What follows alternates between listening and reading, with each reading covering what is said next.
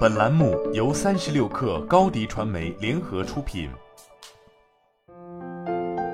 本文来自三十六氪神译局。三十年前，乔纳森·格雷似乎不太可能成为黑石总裁，也不太可能成为首席执行官苏世民的接班人。格雷在黑石的职业生涯中很少涉及杠杆收购这种激进的交易，他把大部分时间花在了黑石相对保守的房地产业务上，帮助该公司成为世界上最大的房地产所有者之一。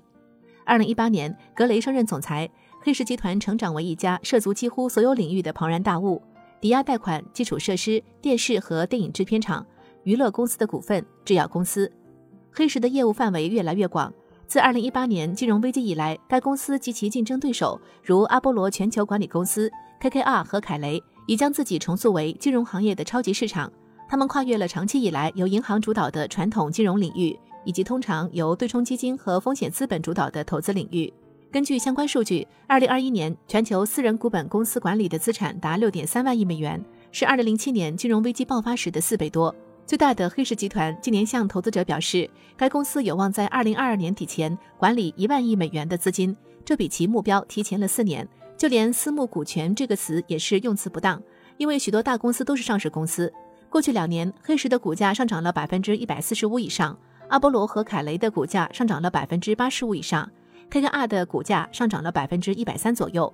与此同时，标准普尔五百指数上涨了百分之五十五以上。TPG 是一家全球领先的另类资产管理公司，在市场下跌和波动之际，决定进行首次公开发行。该公司目前的股价仅略低于一月份的发行价。一九八二年，私募股权公司韦斯雷以大约八千万美元的价格收购了美国无线电公司的子公司吉布森赫卡公司。韦斯雷的两名所有者仅出资一百万美元，其余部分是通过债务和出售吉布森的房地产资产筹集的。一年半后，他们以两点九亿美元的价格将公司上市，而且首先向自己支付了九十万美元的特别股息。华尔街的金融家们被这个私募股权新兴行业用很少的资金创造巨额利润的能力迷住了。在接下来的二十五年里，越来越多的公司开始参与这类交易。二零零八年金融危机之前，收购规模不断扩大。当时，许多收购要么因银行收回贷款而分崩离析，要么回报率很差。Delogic 的数据显示，多年来杠杆收购的规模都未达到危机前的一半。但危机为私募股权行业提供了两个关键催化剂：首先，十多年来创纪录的低利率促使投资者通过风险更高的投资寻求更高的回报，尤其是在他们的投资组合在次贷危机期间遭受打击之后。其次，随着政府监管规定迫使银行从高利率贷款等风险较高的领域撤出，而私人股本公司加入了这一行列。在寻求增加管理资金规模的过程中，私募股权提供的不仅仅是绕过银行的途径，公司与此同时变成了房东、保险供应商和后期股权投资者。二零零九年，阿波罗帮助创立了雅典娜控股，销售年金等退休产品，并将雅典娜通过销售这些产品获得的保费进行再投资。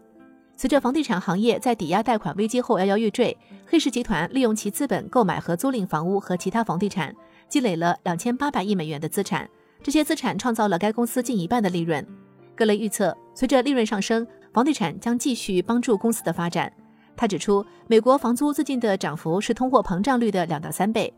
长期以来，大型投资者一直依靠股票和债券的组合来获得可靠的回报，并且只把他们所持股份的一小部分压在私人股权上。私人股权投资要求投资者平均投资五到十年，作为回报，这些公司的目标通常是获得百分之十五或更长时间的回报。格雷说，但近年来黑石发现，普通投资者可能会被潜在的高回报所吸引。私人股本业务和客户基础的突然同步增长，加剧了人们对所谓影子银行业影响力的担忧。影子银行业还包括对冲基金和风险投资公司。美国证券交易委员会正在考虑出台新规，要求这些实体披露更多有关持股、费用和回报的信息。好了，本期节目就是这样，下期节目我们不见不散。